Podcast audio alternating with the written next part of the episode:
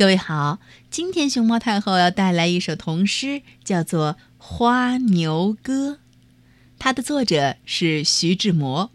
关注微信公众号和荔枝电台“熊猫太后摆故事”，都可以收听到熊猫太后讲的故事。